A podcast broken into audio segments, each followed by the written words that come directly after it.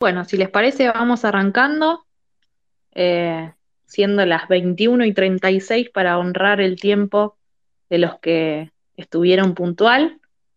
Y hoy, como decíamos, vamos a hablar de, de lo que dice muy bien ahí, que tiene que ver con el recorte en discapacidad, ¿no? El ajuste a discapacidad. Mi nombre es Aileen Didio, eh, soy vecina de Brown y la charla un poco va a ir de esto, ¿no? De, hablar eh, del recorte de discapacidad, las noticias que estamos viendo en todos los diarios, pero bien el uno a uno con las personas eh, que, están ahí en, la cocina del tema, o que lo padecen, o que son madres de personas que lo padecen, o que están en la legislatura proponiendo cosas y no salen. Así que un poco es escuchar en este mano a mano eh, a esas personas que conocen bien de cerca el tema. Están por ahí Tiago, Gisela, Apu, los veo, Guillermina también.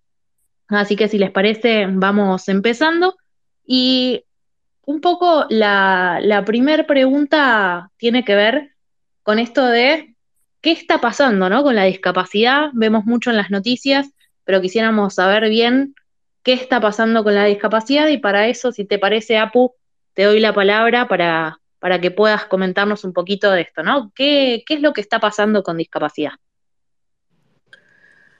Bueno, gracias Ailén por, por, por la presentación, por a todos por generar este espacio y por haberse sumado de alguna manera y porque me parece también súper importante y en discapacidad, como, como, en todos los temas sociales, que, la voz la tengan las personas, ¿no? que son finalmente quienes ejercen los derechos que están habilitados por ley o se ven obstruidos de poder ejercer esos derechos, las que nos vayan contando un poco eh, desde, desde el propio cuerpo qué es lo que está pasando.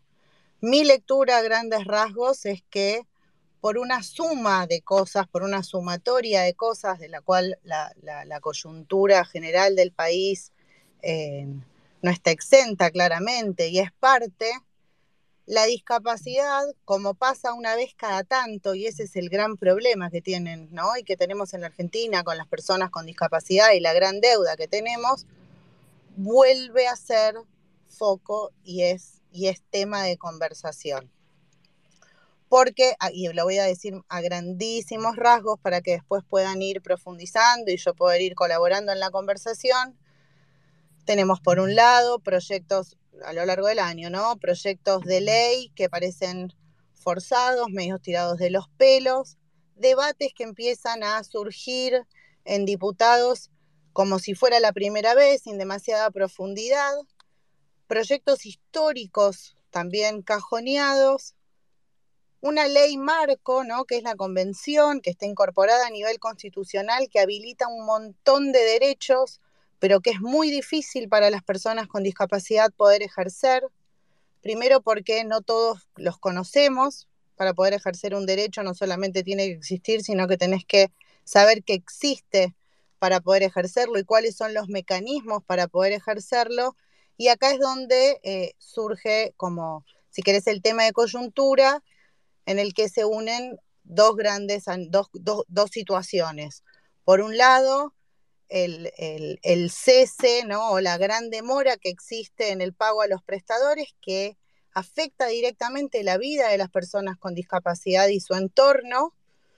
Eh, y por otro lado, esta nueva noticia que avanza y que recula respecto de em, cuál es el proyecto que tiene el gobierno nacional de crear un, nuevo fondo, un, despliegue, ¿no? Como, como un pedacito del Fondo Nacional eh, con el que hoy se supone que debieran pagarse estas prestaciones que se adeudan, dependiendo directamente de la ANDIS. Y un poco eso es el, el debate y el, y el reclamo, ¿no? Que viene de, la mano del ajuste a salud y educación que, se propone desde el gobierno nacional y cómo eso impacta directamente en el día a día de la vida de las personas con discapacidad. Buenísimo, Agus, súper claro.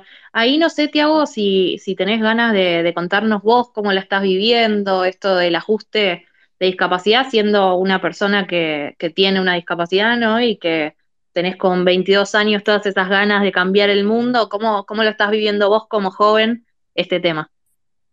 Bueno, buenas noches a todos. En primer lugar, sí, tal cual como lo expresás vos, Aiden, eh, hoy el tema del recorte en discapacidades y la falta de pago a los profesionales de la salud repercute en las terapias que venimos llevando adelante todas las personas con discapacidad.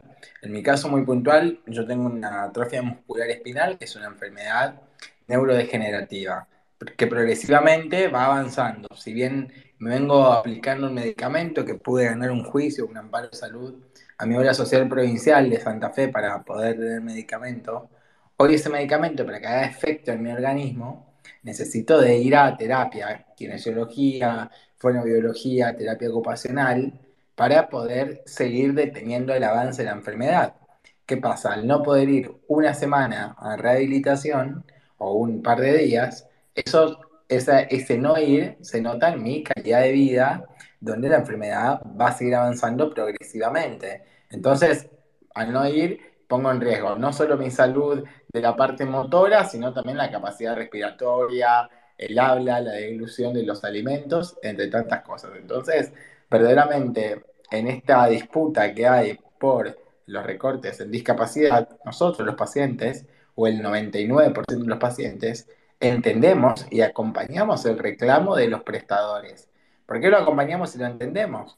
Porque es sumamente necesario que elaboren sus honorarios. A mí en mi caso lo vivo como paciente y también lo vivo como hermano de una prestadora de salud. Mi hermana es terapista ocupacional y, y labura de esto y que no están abonando sus honorarios desde hace más de tres y cuatro meses en algunos casos. Entonces, en este, en este tema, en este momento, en el medio, quedamos todas las personas con discapacidad y nuestra calidad de vida, que hoy está siendo postergada, está siendo negada porque el Estado no se está haciendo cargo y tampoco da la respuesta concreta, sino que sale con pedidos, sale con cartas de comunicación y demás, el ministro, pero no está dando una respuesta concreta. De la semana pasada hasta esta semana no cambió nada el reclamo que se viene llevando adelante. Eso te iba a decir, Tiago, porque el gobierno nacional salió a decir que estaba resuelto el tema y que estaba todo normalizado, pero entiendo que no, ¿no? No, no, no, incluso nosotros, bueno, la semana pasada, si algunos vieron, que largamos de la cuenta del, PRO un video donde yo hablaba y contaba esto, ahí eh, a las horas posteriores me han llamado el equipo de discapacidad de la Nación, donde explicaban que no, que no era eh, nada verdad, que no era nada cierto. Sí, la realidad es esa, sigue todo tal cual. Hasta el día de hoy, a las 21 y 44, a los profesionales de la salud, ya sea y también a los, a los transportes, no se le abonó sus honorarios. Es decir, no cobraron todavía los meses de junio, julio, agosto, septiembre y en algunos casos tampoco cobraron mayo. Por lo tanto, está en total riesgo la salud y los tratamientos, la continuidad del tratamiento. Hoy hay muchos profesionales que no están atendiendo porque tampoco les conviene económicamente y viven de esto, no viven de, otra cosa. La mayoría que están en las prestaciones de salud privada vive exclusivamente de los centros de rehabilitación. Entonces, al no cobrar sus honorarios, tampoco pueden continuar dando los tratamientos. Qué lástima, Tiago, es terrible cómo nos mienten en la cara. Ahí le doy la bienvenida al resto de las personas que se están sumando, que son muchos más.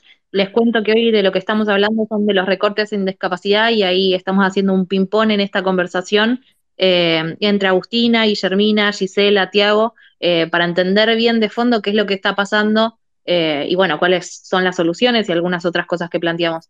Ahí, no sé si Guillermina, vos querés contarnos si están pensando en alguna medida de fuerza. Entendemos que en las noticias hubo algún tipo de acampe que todavía sigue estando en la plaza, eso está dando resultados, salieron a hablarles, ¿no? ¿Me querés contar algo al respecto? Buenas noches primero a todos. Y mientras escuchaba a Apu y a, Tiago pensaba, y eh, trayendo la carpa blanca que se armó en, la Plaza de Mayo, ¿cuál es el problema de la discapacidad? Porque si ustedes se fijan, nadie puede negar la situación que estamos atravesando y que podemos hasta coincidir que es necesario un ajuste en el Estado. Pero cuando uno mira las áreas en las que se ajusta, son áreas extremadamente sensibles y en las que no hay muchas voces que sean eh, importantes y fuertes y que defiendan estos sectores. Discapacidad termina siendo el hilo más fino por donde se corta. Porque hoy tenemos dos problemas. Tenemos el problema de la falta de pago de los prestadores y tenemos el problema de este famoso DNU que sale, que no sale, que es la creación de un sistema, para poner un nombre, como un PAMI de la discapacidad. Y que lo que haría es sacarle a las obras sociales la responsabilidad que tienen del pago de las prestaciones, pero no solo las prestaciones de discapacidad, sino que también las prestaciones de salud, porque las personas con discapacidad pasarían a estar en este sistema, lo que es muy peligroso. Pero eh, tratando de verlo desde mamá de un niño con discapacidad que trata de militar la discapacidad, creo que uno de los grandes problemas que, que tenemos es que nadie piensa en un sistema de discapacidad sistémico y que nos incluya a todos.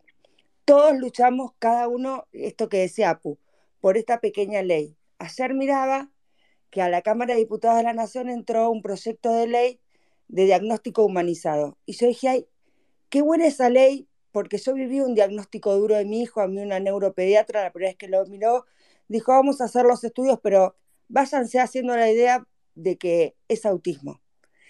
Ni explicándonos qué era el autismo, ni nada, nos largó eh, ese diagnóstico y nos tiró a la calle y ocúpense. Busco hoy el proyecto de ley que viene del Senado y lamentablemente es una ley de diagnóstico humanizado, pero que solo se enfoca en el síndrome de Down. Y digo, no, la pucha, esto es una pérdida de oportunidad. Es una pérdida de oportunidad no solo para un diagnóstico de discapacidad, sino para cualquier diagnóstico de salud. Porque la realidad es que nuestros equipos médicos tienen una falencia en la capacitación de cómo sentarse con sus pacientes a hablar de un diagnóstico en todas las áreas. Y esta, falta, esta falta de militancia sistémica, decir hablamos de discapacidad sin importar cuál es la, la discapacidad, es lo que hace que este colectivo se vuelva más vulnerable. Ustedes fíjense que nosotros tenemos campañas por la inclusión laboral, laboral del colectivo trans, de las mujeres, de de un montón de colectivos, pero no el de discapacidad, que es el primero que tuvo ley de cupo. Las empresas se creen que son empresas inclusivas porque casi que empardan el, el colectivo de mujeres y de hombres en sus empleados, pero nadie tiene personas con discapacidad incorporadas en su planta de personal. Entonces, todas estas cosas, en realidad lo que nos viene a traer que se vuelva un colectivo sumamente vulnerable y que a la hora de hacer un ajuste no miremos, no nos importa este colectivo, lo ajustamos, porque la realidad es que están ajustando una caja que el año pasado repartió a las horas sociales 39 mil millones de pesos. Es un montón de plata y no hay control. Eh, estoy así como enojada. Está muy bien, Guillermina, enoja, enoja. Ahí, Agustina, ¿te habías desmuteado? Sí, me desmuteé para sumar a esto que y abonar a esto que dice Guille y del peligro de este borrador de decreto que, anda dando vueltas, que depende con quién hables, es un, era, era un decreto para salir que devino en borrador eh, en función del, del, enojo y con razón, ¿no? Que generó, que en realidad lo que propone es que este mismo fondo, o parte de este fondo, pase a depender y a ser ejecutado por la eh, Agencia Nacional de Discapacidad que le debe al sistema que ya existe y que es prestador o debiera ser prestador de las personas con discapacidad millones y millones de pesos. Entonces, en realidad el peligro que se nos está presentando frente al ajuste es qué es lo que va a pasar con esa plata cuando en realidad en general tampoco sabemos qué es lo que pasa y cómo ejecuta a ciencia cierta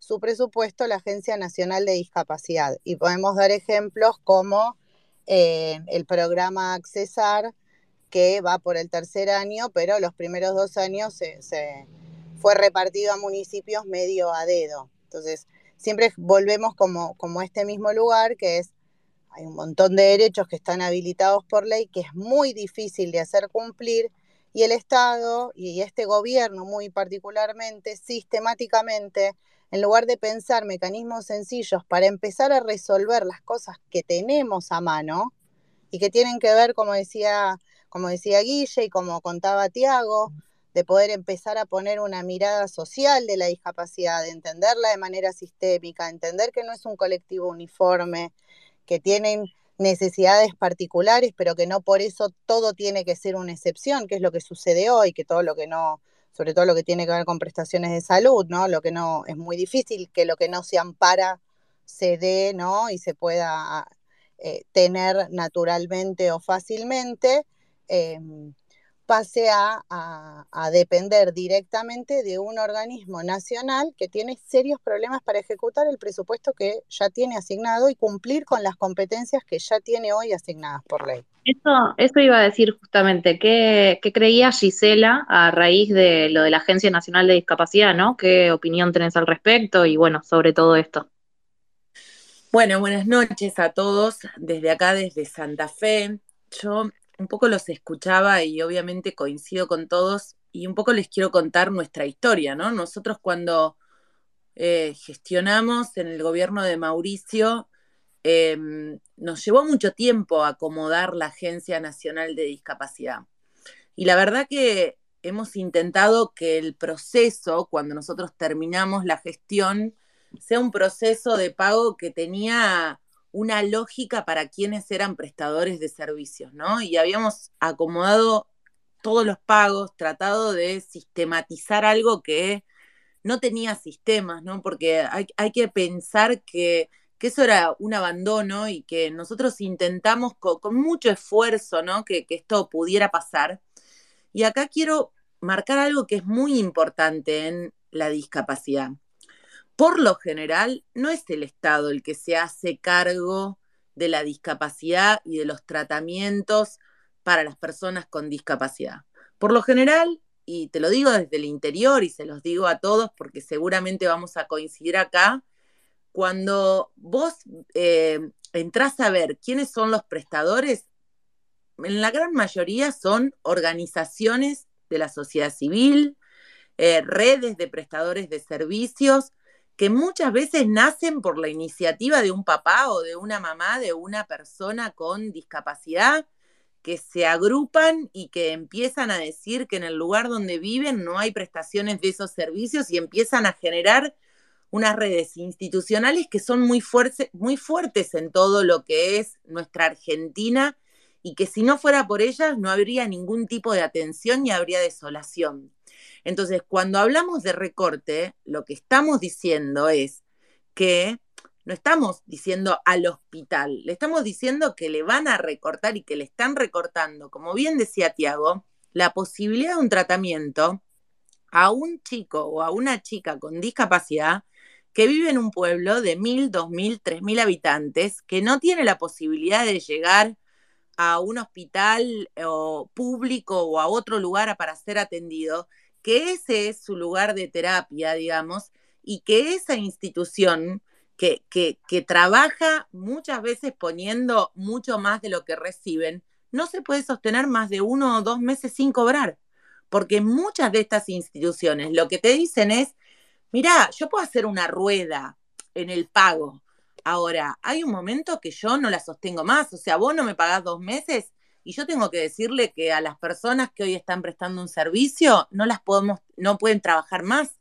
Entonces, la verdad es que el hilo no lo pueden cortar con lo más débil y el sistema de pagos que falló en todo, en toda la cadena, digo, como bien decía Guillermina, falló el programa incluir, el incluir salud, falló la FIP, falló el Tesoro Nacional, fallaron todos los que tenían que pagar y afectaron directamente a los terapistas, a los transportistas y sobre todo a las personas que son aquellas que más necesitan del tratamiento. Por eso digo, cuando hablamos de discapacidad, y me parecía más que interesante lo de Guille, ¿no? Eh, y eh, es, es la idea de pensarnos en que las personas con discapacidad son un colectivo muy grande en la República Argentina, totalmente diseminado. Yo siempre digo que todos en nuestra familia tenemos una persona con discapacidad eh, casi con seguridad y que muchas veces esos tratamientos que son muy dispares porque le escuchaba a Guille, lo escuchaba a Tiago, digo, Guille con un hijo con autismo, Tiago con eh, su, con, eh, hoy con el spin raza y ame, digo, en, lugares muy distintos de la Argentina, con terapias que son muy distintas y con tratamientos que tienen que ser muy distintos.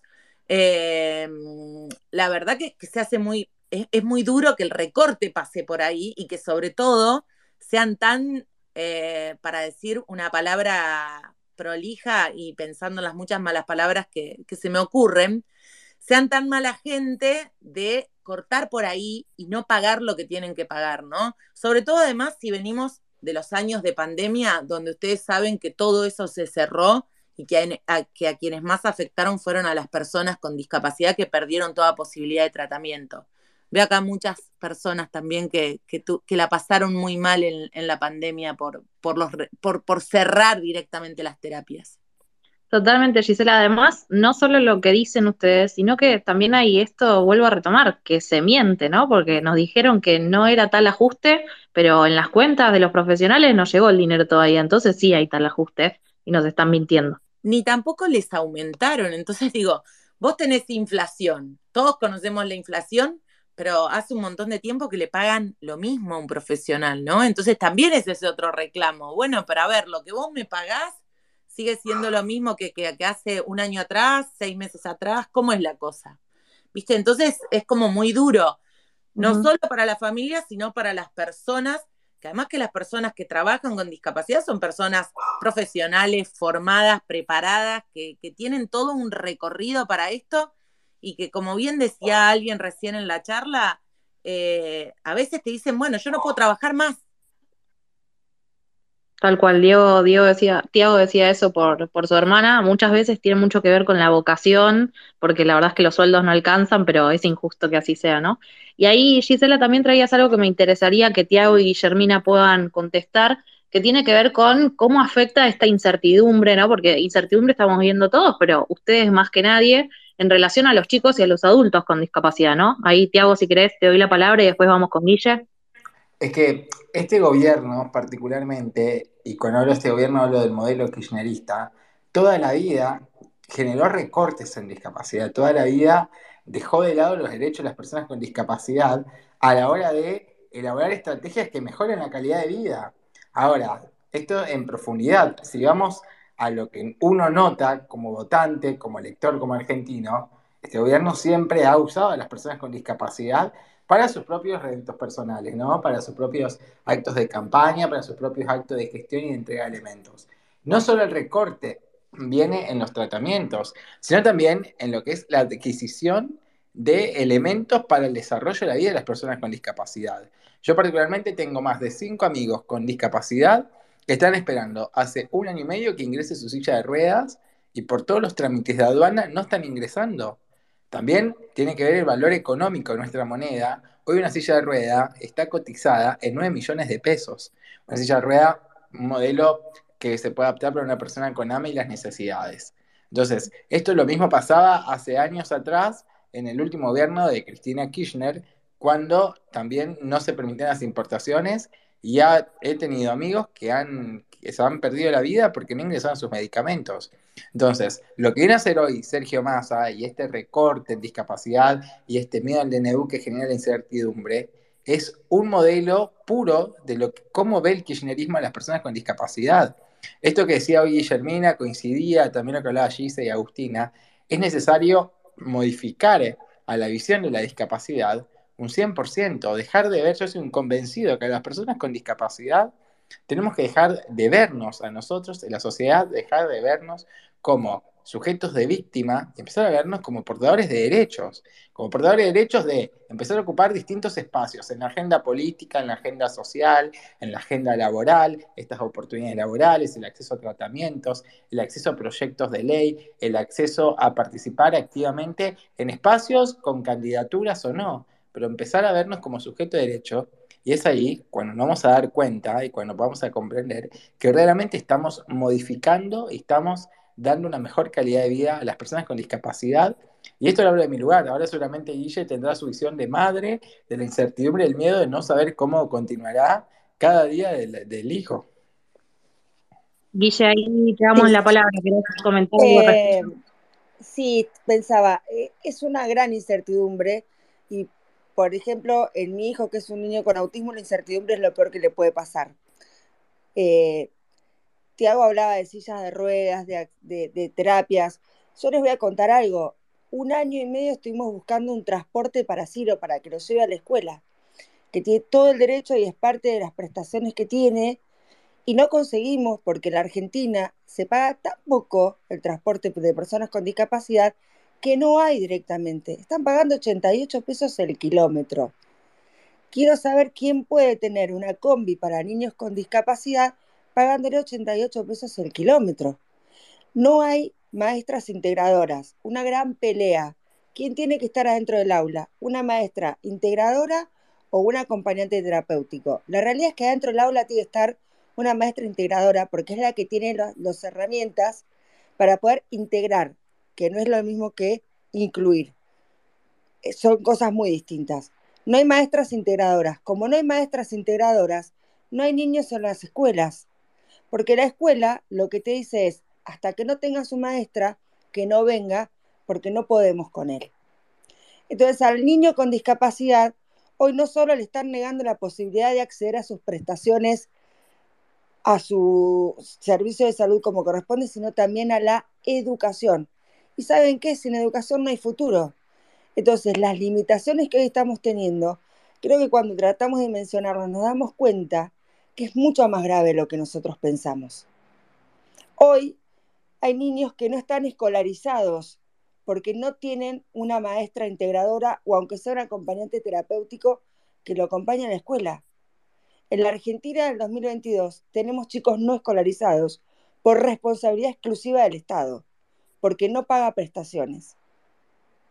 Una locura, Guillermina. Ahí eh, voy a abrir el micrófono a alguna de las preguntas que quieran hacer para que sea ordenado, pidan la palabra, por fin, y se lo vamos dando. Así pueden hacer una pregunta o alguna de las personas o, hacer alguna idea al respecto. Sí, Gisela, querías decir algo. Quiero agregar algo más que, me dispara lo que decía Tiago al principio y, y Guilla ahora, ¿no? Hoy en la Argentina que vivimos no hay ninguna eh, lucha, si querés, o algún derecho de las personas con discapacidad que no lo consigan los papás que no, a través de un amparo. Imagínate la locura que llegás que para poder hacer que te respondan lo que te corresponde, tenés que ir a un abogado y hacer un amparo. O sea, entonces eh, vivís en la locura porque la burocracia, o sea, vos tenés una persona con discapacidad en tu casa, tenés todo lo que eso significa, ¿no? En términos de como mamá, como hermano, como tío, como lo que sea. Pero además tenés que lidiar con la burocracia y con un montón de trámites y abogados para que te respondan. Hace muy poquito con Tiago peleábamos, por ejemplo, acá en Santa Fe, para que la obra social provincial le cumpliera a una chica con lo mismo que tiene Tiago con AME, su tratamiento de raza.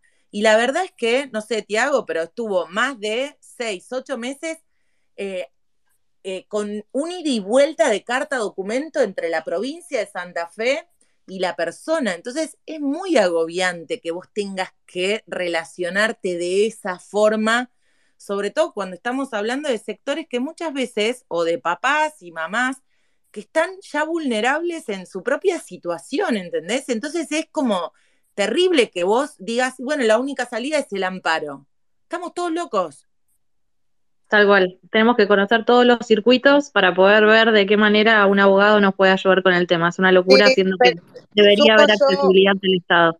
Perdón, sí, a esto que decía Gisela y refuerzo esta idea de hace un ratito, que es clara, siempre la importancia ¿no? de esos papás organizados, justamente para llegar a todos los otros papás y familiares y a todas las otras personas con discapacidad, que cuando entiende que ante el primer no, la, la, posibilidad del abogado les queda lejísimos, ¿no? Porque, porque no todo el mundo puede pagar un abogado o saber dónde buscar un patrocinio jurídico gratuito especializado en presentar amparos sobre discapacidad, se te van cerrando las posibilidades y volviendo, y, no, queriendo ser redundante, em, pero reforzando esta idea que dijo Gisela, los derechos están habilitados por ley, lo que es un delirio es el, sistema que opera en contra del cumplimiento efectivo de esos derechos para todas las personas con discapacidad y lo que eso implica en el desarrollo de sus vidas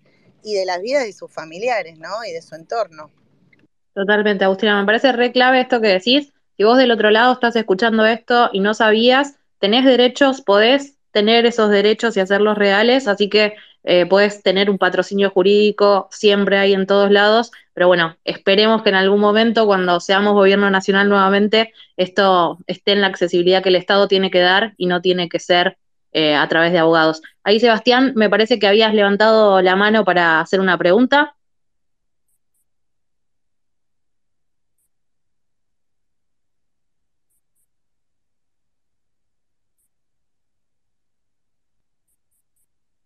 Sebastián, ¿querías hacer alguna pregunta? Ahí no sé. Hola. Sí. Hola, Sebastián, ¿cómo Buenas noches.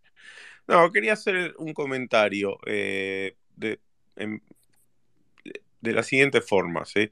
Primero, o sea, esto muestra una vez más que al kirchnerismo no le importan los problemas de la gente. Lo único que le importa es el clientelismo político.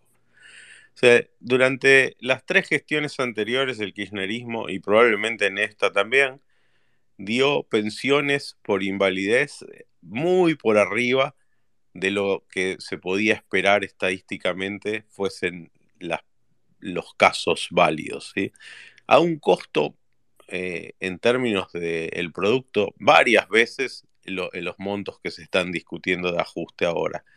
Nunca se le ocurre hacer el ajuste sobre sus clientes políticos, siempre lo hace sobre el que lo necesita. El que lo necesita al kirchnerismo no le importa, lo que le importa es el clientelismo político. Lo mismo hicieron con los jubilados, fueron a tirar piedras para que no se cambie la fórmula de ajuste a los jubilados, que los protegía de la inflación, y apenas asumieron el gobierno, suspendieron la fórmula. O sea, no es que la cambiaron, la suspendieron y dieron aumentos por decreto por abajo de la inflación. O sea, no, es que les importa la gente, eso es lo único que les importa es la política y los clientes políticos. Eso es la parte uno de mi, de mi comentario. La parte dos es que estos derechos son muy importantes y el, y el Estado los tiene que cumplir. Pero hacia adelante tenemos que debatir con, eh, de la siguiente forma. Cuando queremos derechos, también tenemos que poner los recursos, ¿sí? Porque el gran problema que tiene el sistema político argentino es que es una máquina de votar derechos sin votar recursos. Y eso después, aún en el gobierno con la mejor buena voluntad posible, se hace difícil de cumplir. Entonces el Congreso no debería votar derechos sin votar las partidas presupuestarias y haciéndose cargo de que si tiene que cobrar más recursos, eh, de dónde los va a sacar y si no diciendo dónde va a bajar el gasto para cubrir esos derechos, ¿sí? porque los recursos no son infinitos ni limitados. Gracias. Sebastián, ¿con cuánta importancia son tus dichos, dado que estuviste en economía, no? Sí, sí, soy economista y estuve un año y unos meses eh, como viceministro de Economía en el gobierno de Macri. Excelente. Hay muchos gastos en el Estado seguramente, pero este no es justo uno en el que haya que recortar. Tiago, ¿querías decir algo? Sí, esto que planteaba Sebastián es la realidad que vivimos muchas personas con discapacidad. Lo cuento en mi caso. Yo en mi caso tengo 22 años y nunca en mi vida pude percibir una pensión por discapacidad. ¿Por qué? Porque con primer medida mis papás, los dos son laburantes y los dos superan cuatro veces, según una vez un resultado que me han dado, superan cuatro veces el mínimo vital y móvil.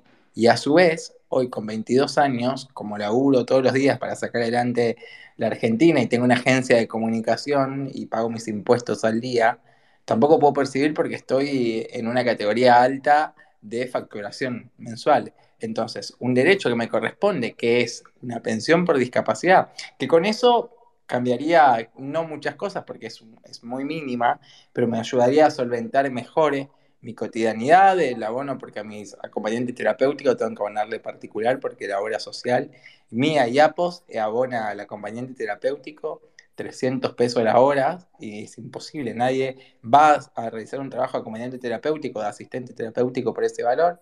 Entonces, todos los demás gastos, que tenemos muchas personas con discapacidad, hoy no están contemplados.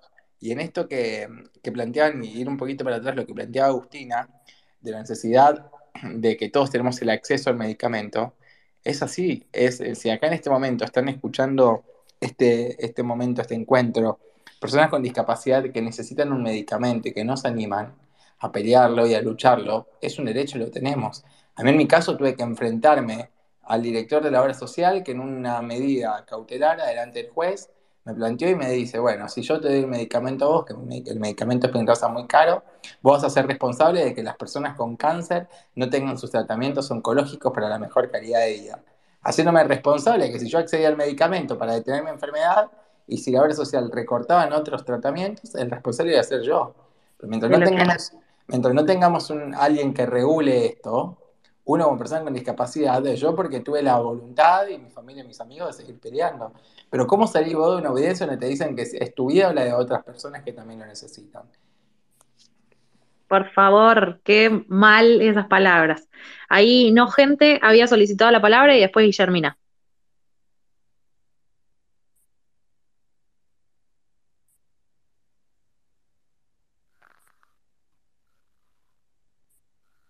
Hola.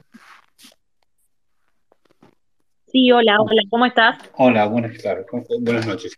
Eh, bueno, mira, eh, me quedo con varias cosas que han dicho eh, muchos de los anteriores hablantes.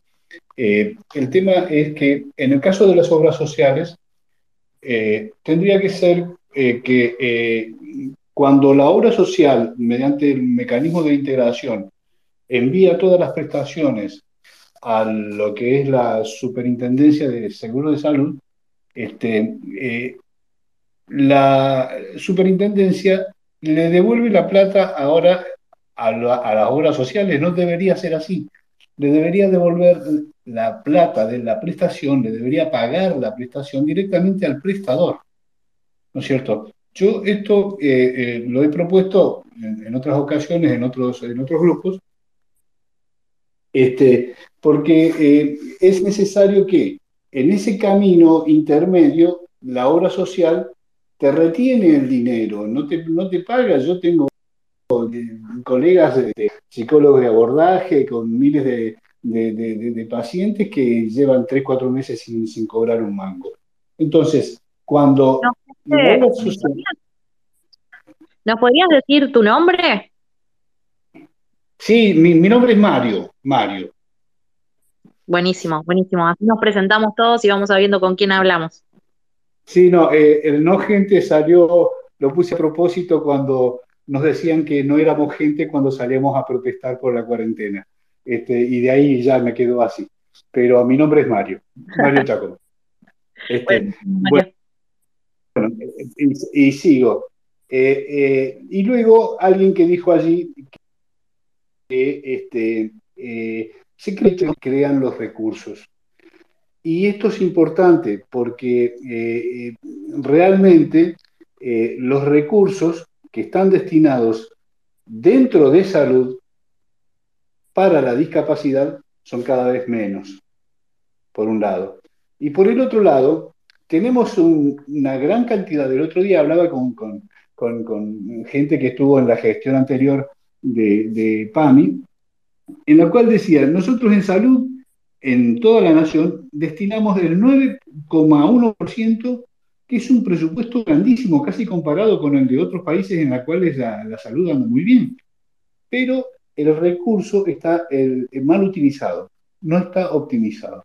Entonces, esa, esa es otra de las cuestiones que habrá que plantear en las reformas necesarias que haya que hacer cuando seamos de nuevo eh, eh, gobierno que creo que nos va a tocar hacerlo, ¿no es cierto? ¿Por qué? Porque con la idea esta, o sea, la idea de, instalar en la agenda de la política el tema de salud, el tema de la discapacidad, el tema de la drogadicción, el tema de salud mental. ¿Por qué? Porque todos somos posibles posibles tributarios de ese, de ese sistema. Alguna vez a alguien nos puede pasar. El político legisla como si a él nunca le fuera a pasar. Y el político legisla solamente por la fuerza de la gente. En tanto que si realmente nos, nos pusiéramos a pensar, tendríamos que instalar el tema ya en nuestros, en nuestros políticos, en los políticos de nuestro sector. Porque hoy nuevamente la salud ha pasado a estar en el décimo lugar de las prioridades dentro de los programas. Entonces, ese era un poco el aporte que quería hacer. Justamente por eso hacemos estas cosas, para poner en agenda los temas, porque nos parece que hay que trabajarlos, que hay que ponerlos en agenda, que hay que pedir respuestas, porque lo cierto es que el Estado debe cumplir y hoy no lo está haciendo. Guillermina, ¿crees eh, comentarnos que levantaste la mano? Sí, porque estaba pensando en lo que Sebastián planteó respecto del tema de partidas y derechos Em, creo que es importante que arranquemos planteando por qué se crea este fondo de redistribución solidario, que antes se llamaba SUR y que nosotros a partir del 2016 establecimos el Fondo Solidario de Redistribución. Primero nosotros tenemos un sistema de salud que es solidario. ¿Qué significa esto? Eh, cuando hablamos del subsector obras sociales y subsector prepaga, ¿sí? Dejemos de lado el sector público en este caso. ¿Qué significa que es solidario? Que las obras sociales y las prepagas con el afiliado joven, que en salud joven significa como una generalidad una persona sana, sostiene el sistema de aquellas personas que requieren de atenciones de la obra social o de la prepaga. Por eso es solidario. este tipo de fondos en realidad viene de una pelea política que es de los sindicatos, que no deberían ser los responsables de las obras sociales, no deberían estar en manos de los sindicatos, vieron que el gasto de discapacidad, el oncológico, el de adicciones y prótesis, que en realidad son las prestaciones que nuclean aquel fondo de redistribución solidario, era muy grande. Que esto no significa que las llevaba a la quiebra. ¿eh? Yo sigo diciendo siempre lo mismo. Discutamos con los balances arriba de la mesa quién es el, obligado de, este tipo de coberturas. Entonces, en esta pelea política podemos ir a, hablar de Moyano cuando se pelea con Cristina en aquel primer gobierno que Moyano gritaba que el Estado le debía no sé cuántos miles de millones a la obra social, crea este fondo, porque ¿qué dice el Estado? El último responsable, según la convención, de las coberturas soy yo, entonces me voy a hacer cargo y creo este fondo solidario. En realidad hay que replantear toda esta situación. Nosotros no podemos negar estos derechos y no corresponden porque están reconocidos por convención. Pero sí entiendo, y vuelvo a decir, que no es la cobertura del sistema de discapacidad el que hace que el Estado tenga falencias económicas. Eh, porque si no, ahí estamos errándonos en el discurso. Y cuando hablamos de derechos, como son los derechos de las personas con discapacidad, no podemos, bajo ningún concepto, poner la contraprestación económica. La cobertura se tiene que realizar. Es nuestra obligación como Estado y es nuestro derecho como personas con discapacidad recibirla. No es responsabilidad de la persona con discapacidad decir de dónde tienen que salir esos recursos. Eso no lo podemos discutir. porque lo que estamos haciendo ahí es volver a revictimizar a la persona con discapacidad. Totalmente, Guillermina, como traía Tiago hace un ratito a esta charla, ¿no? Esa charla poco feliz en la que le dijeron que si él tenía un medicamento se lo sacaba otra persona que también lo necesitaba, una locura. Gisela, eh, no sé si tenés algo para compartir en relación a cómo viste la cobertura por parte de los medios de comunicación, ¿fue útil? ¿No? ¿Algo al respecto? Mira, yo creo que escuchamos de todo, ¿no? Mucha desinformación muchas veces.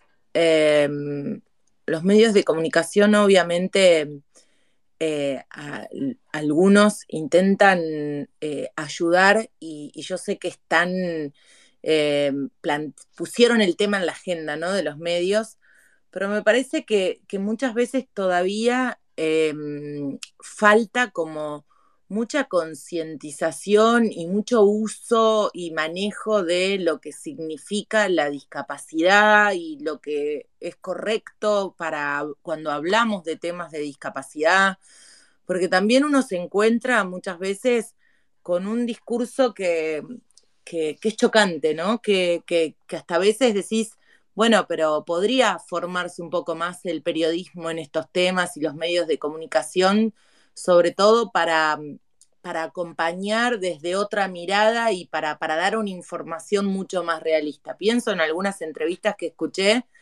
donde sentía que el periodista tampoco tenía herramientas para preguntar y yo decía, ¿por qué no estoy del otro lado pudiéndole preguntar o pudiendo contestar tantas cosas que uno sí podría decirle al oficialismo? Y creo que entre todas las cosas, y un poco lo hablamos con Guillermina, que, en estos días, eh, me gustaba el abordaje que hizo María Julia Oliván, pero porque ella realmente es una mamá con un niño con una discapacidad, con autismo, entonces está muy metida en el tema y ella hizo una comparación en esos días que, creo que a todos nos enojó, los que la pudieron escuchar, pero ella decía, mientras están recortándole a una persona con discapacidad, están comprando sanguchitos por 25 millones de pesos, ¿no? Y ponía, ponía eso, que era muy visual y era como que te daba mucho enojo. Y ahí me parece que es donde a veces el periodismo puede dar en la tecla, con información, con diciéndote, che, che, che, paremos un poco, ¿eh? que estamos diciendo que acá no hay plata para nadie, que hay que recortar, pero el Ministerio de Seguridad hizo una contratación de un catering de sanguchitos, el de ambiente no sé qué otro buffet, y, esto está en el boletín, y esto sale, y esto gastan. Entonces, eh, para algunas cosas parece que no hay un peso, pero para otras la maquinita no corta nunca.